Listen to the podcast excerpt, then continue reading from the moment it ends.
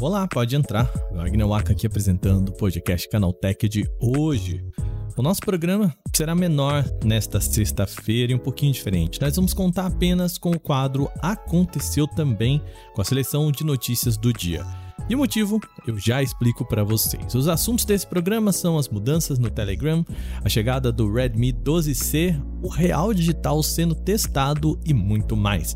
Vem comigo, tem muita notícia no nosso programa de hoje. Aqui começa agora o podcast Canaltech, o programa que traz tudo o que você precisa saber do universo da tecnologia para começar o seu dia.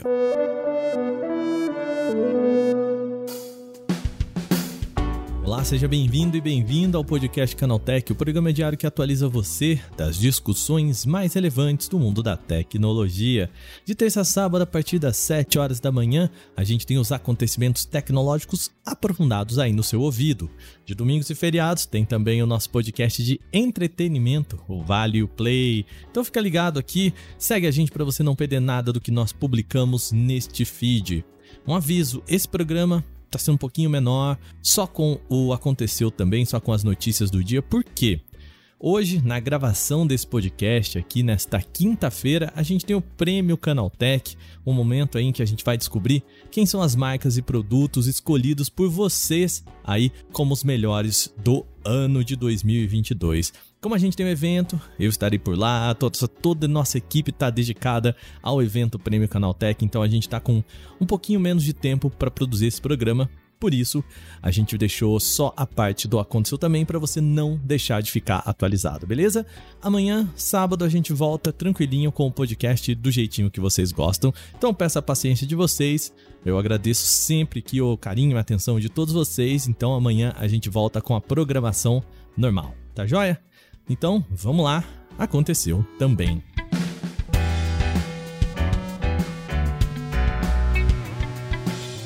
Bom, vamos com as notícias relevantes aqui desta quinta-feira. O Telegram ganhou mais uma atualização na busca por otimizar o desempenho em celulares pouco potentes. A primeira das novidades é o controle mais refinado de efeitos do aplicativo para poupar a bateria e também ter o melhor desempenho do aplicativo. Algo extremamente útil para quem tem celulares menos potentes. Agora, o modo de economia de energia pode ser ativado automaticamente quando o celular atinge um certo percentual de carga. As mudanças visuais do modo econômico também podem ser ajustadas de forma mais avançada. Usuários podem decidir exatamente o que quer desligar para poupar recursos, como a reprodução automática de vídeos e GIFs, animações de stickers, emojis e efeitos de interface. O Telegram suporta a reprodução acelerada de áudio e vídeos há algum tempo e nessa atualização tem mais uma camadinha ali. O usuário agora pode escolher qualquer velocidade entre 0.5 vezes e 2.5 vezes. Cada vez as pessoas estão querendo ouvir áudios mais rápido. Além dessas novidades maiores, o Telegram também recebeu uma série de refinamentos para melhorar a experiência com o aplicativo.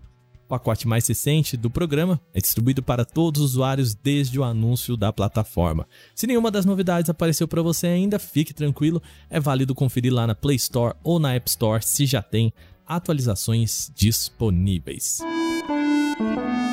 Xiaomi apresentou ao mercado global nesta quinta-feira o Redmi 12C, o um novo celular básico da marca. Ele vem equipado com o processador MediaTek Helios G85, mesmo chip dos modelos Moto G23 e Redmi Note 8 de 2021.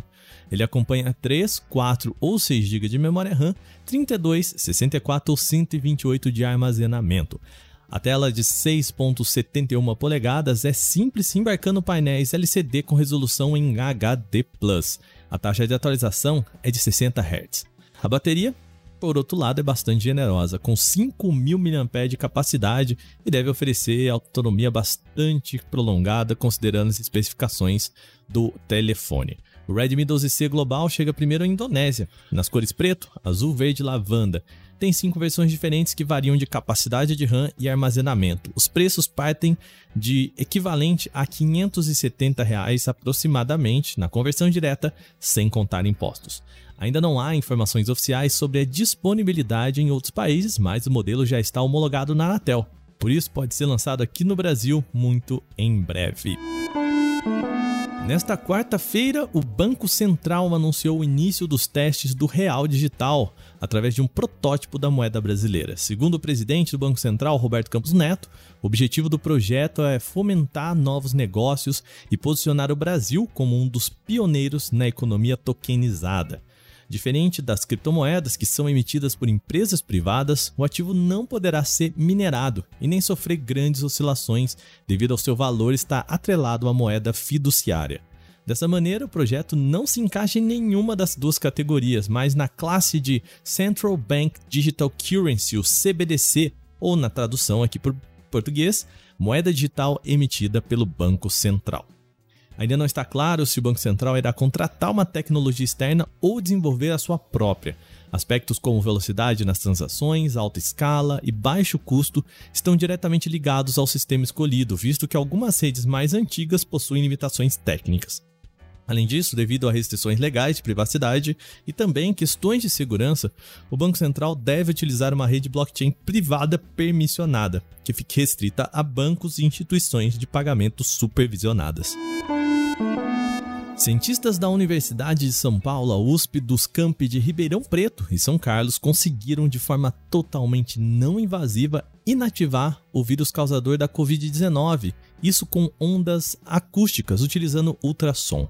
Sem a necessidade de remédios ou qualquer outro procedimento, o método poderá no futuro ser aplicado em pacientes com a simplicidade de um colar, se os resultados dos testes in vitro se confirmarem em novos experimentos com seres vivos. O trabalho se baseou na hipótese matemática de Thomas Wirtzbeck, pesquisador de Massachusetts Institute of Technology, o MIT. Ele sugeria uma capacidade neutralizante das ondas de ultrassom no SARS-CoV-2. No Brasil, experimentos comprovaram a capacidade do método de entrar em ressonância com a proteína spike, que envolve patógeno, e quebrá-la utilizando o organismo. Os autores do trabalho, Odemir Bruno, do Instituto de Física de São Carlos, e Flávio Veras, da Faculdade de Medicina e Ciências Farmacêuticas, ambos da USP, tiveram a sorte de encontrar um equipamento hospitalar com a mesma frequência necessária para entrar em ressonância com o vírus, ou seja, de 5 a 10 MHz. Comparativamente, é como a frequência da corda de um violino que ressoa com a taça de cristal e a estilhaça. Nos testes in vitro, o vírus foi inativado e a carga viral reduzida drasticamente, o que representa um enorme potencial para o uso em humanos. Ainda são necessários testes em seres vivos, como camundongos, e verificações para entender o fenômeno a fundo. Entre as descobertas futuras está o local da casca do vírus especificamente rompido com ultrassom, revelando potenciais vantagens e desvantagens do método. Confirmando então a eficácia do método em humanos, teremos novas possibilidades de tratamento que poderiam ser conduzidos com aparelho simples já aprovado por órgãos como a Agência Nacional de Vigilância Sanitária e a americana Food and Drug Administration. No momento, cobaias já estão sendo testadas para garantir resultados em vivo, mas ainda não há informações sobre o progresso da pesquisa. Bom, quem joga no PC ou consoles está na mira direta de cibercriminosos, com o Brasil sendo o quarto maior país do mundo em golpes desse tipo. Ao longo de 2022, foram mais de 7 milhões de incidentes registrados, um aumento de 57% em relação ao ano anterior. Minecraft e Roblox continuam como os títulos mais atingidos pelas fraudes que usam principalmente sites falsos. Os números são da empresa de cibersegurança Kaspersky e também delimitam o público mais visado pelos bandidos. De acordo com o levantamento, a faixa dos 3 aos 16 anos de idade é a mais atingida por golpes online, tanto por serem os principais usuários dos games, quanto pela facilidade maior de ludibriar os pequenos com oferta de itens, trapaças e outras vantagens do mundo digital. A falta de conhecimento sobre cibersegurança se reflete em um total de mais de 878 mil sites fraudulentos baseados em jogos criados ao longo de 2022.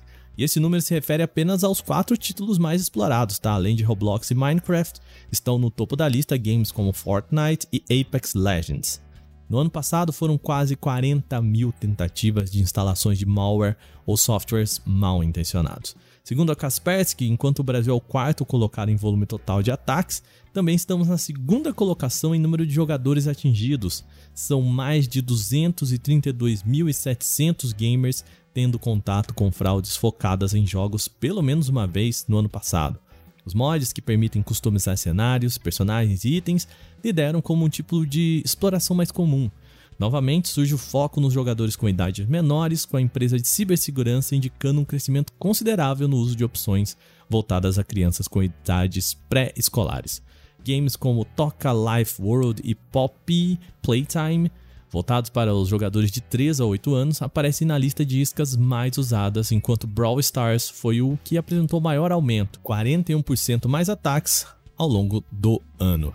O diretor da equipe global de pesquisa e análise da Kaspersky para a América Latina, o Fábio Assolini, aponta que os criminosos miram apenas temas que possam ser eficazes no objetivo de realizar o roubo de informações e infecções. Eles esperam que as crianças terão pouco ou nenhum conhecimento sobre os golpes, sendo vítimas mais fáceis. O especialista recomenda então o uso de soluções de segurança no PC e smartphones como forma de evitar ataques mais comuns.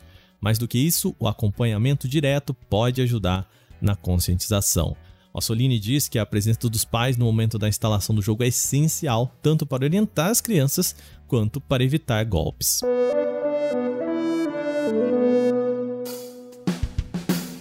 Bem, com essas notícias então o nosso podcast Canaltech um pouquinho mais enxuto hoje vai chegando ao fim. Lembre-se de seguir a gente, deixar sua avaliação se você gosta do nosso podcast. A gente publica de terça a sábado o podcast Canaltech com as notícias de tecnologia e também de domingo o Vale Play. Lembrando, amanhã a gente volta com a nossa programação normal, tá joia?